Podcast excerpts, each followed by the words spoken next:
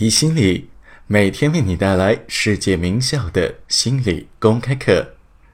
今天的我们基于加州大学伯克利分校的幸福科学，为大家带来消除偏见的幸福交流。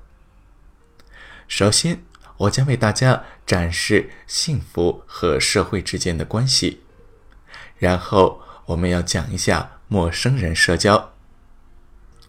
科学研究表明。幸福最重要和最持久的来源就是社会联系。朋友的数量和人们的幸福指数具有极大的相关性。马丁·斯利格曼在2002年的一个研究中指出，社会关系是幸福的一个必要不充分条件。拥有好的社会关系并不一定幸福，但是如果你没有好的社会关系，那么你肯定不会幸福。心流理论的提出者米尔利曾经在他的研究中提到，当你问到人们每天所做的事情在幸福感中有多大的作用时，你会发现，和朋友聊天是和幸福感关联度最高的事情。这个要比享受一顿美味的食物高出了将近一倍。而与之相比，那些孤独的人，他们的身体会更加容易出现炎症反应，免疫系统恶化，甚至连睡眠的质量也明显的下降。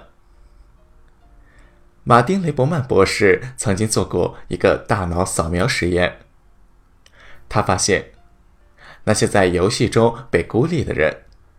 他们大脑的活跃区域和疼痛的伤害区域是同一个区域，也就是说，孤独感会带来心痛感，这个是实际上的生理反应。社会联系是如此的重要，那么我们应该如何去建立良好的社会联系呢？在这节课。我们将目光集中到一个经常被忽视的领域。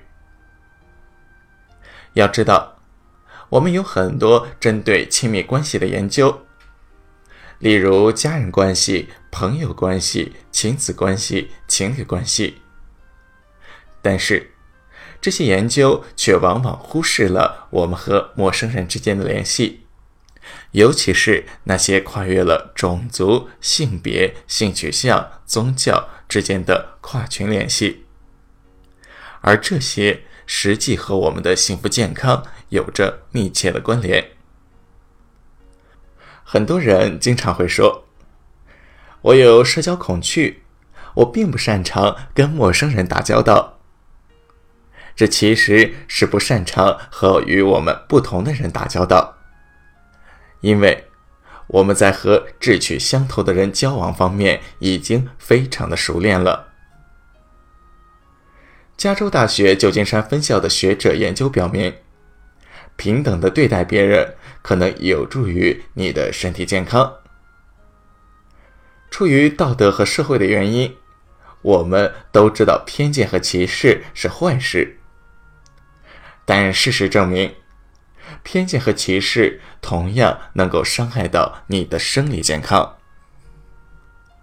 这是因为，如果你在和他人互动的时候存在歧视心态，你的压力就会增强；而平等的交流会让你的生理感动变得更加的平静。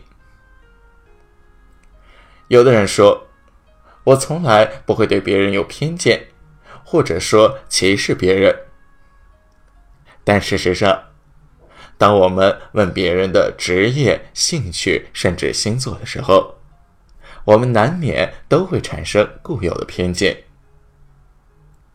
而且，在跨群交际刚刚开始的时候，偏见的压力是始终存在的。弱势的一方会因为感觉到偏见而感受到压力。而强势的一方则会因为担心被认为存在偏见而产生压力。通过对于皮质醇的测量，我们可以明显的看到，在跨群交往中，这种生理上的效应达到了巅峰值。在我的一些研究中，我曾经给出了一些建议。首先，就是要主动的去进行跨群社交，也就是跟那些属于其他群体的人进行交流，去认识来自其他团队的朋友。加州大学的学者伊丽莎白曾经做过一个快速交友实验，在这个实验中，两个陌生人被配对在一起，他们根据研究人员事先准备的一些问题进行了相互提问，以此来增进两人之间的亲近度。这些问题都是一些无关紧要的小事，比如说你喜欢什么颜色。你最喜欢的动物是什么？以一个非常缓和的方式开始。而当整个四十五分钟的过程结束之后，受试者往往都开始聊一些深入的问题，开始去分享那些只和亲近的人分享的问题。我们测量了人们在快速交友活动前后他们的皮质醇水平，结果发现。人们很容易就会建立跨群的社交联系，但是压力也是始终存在的。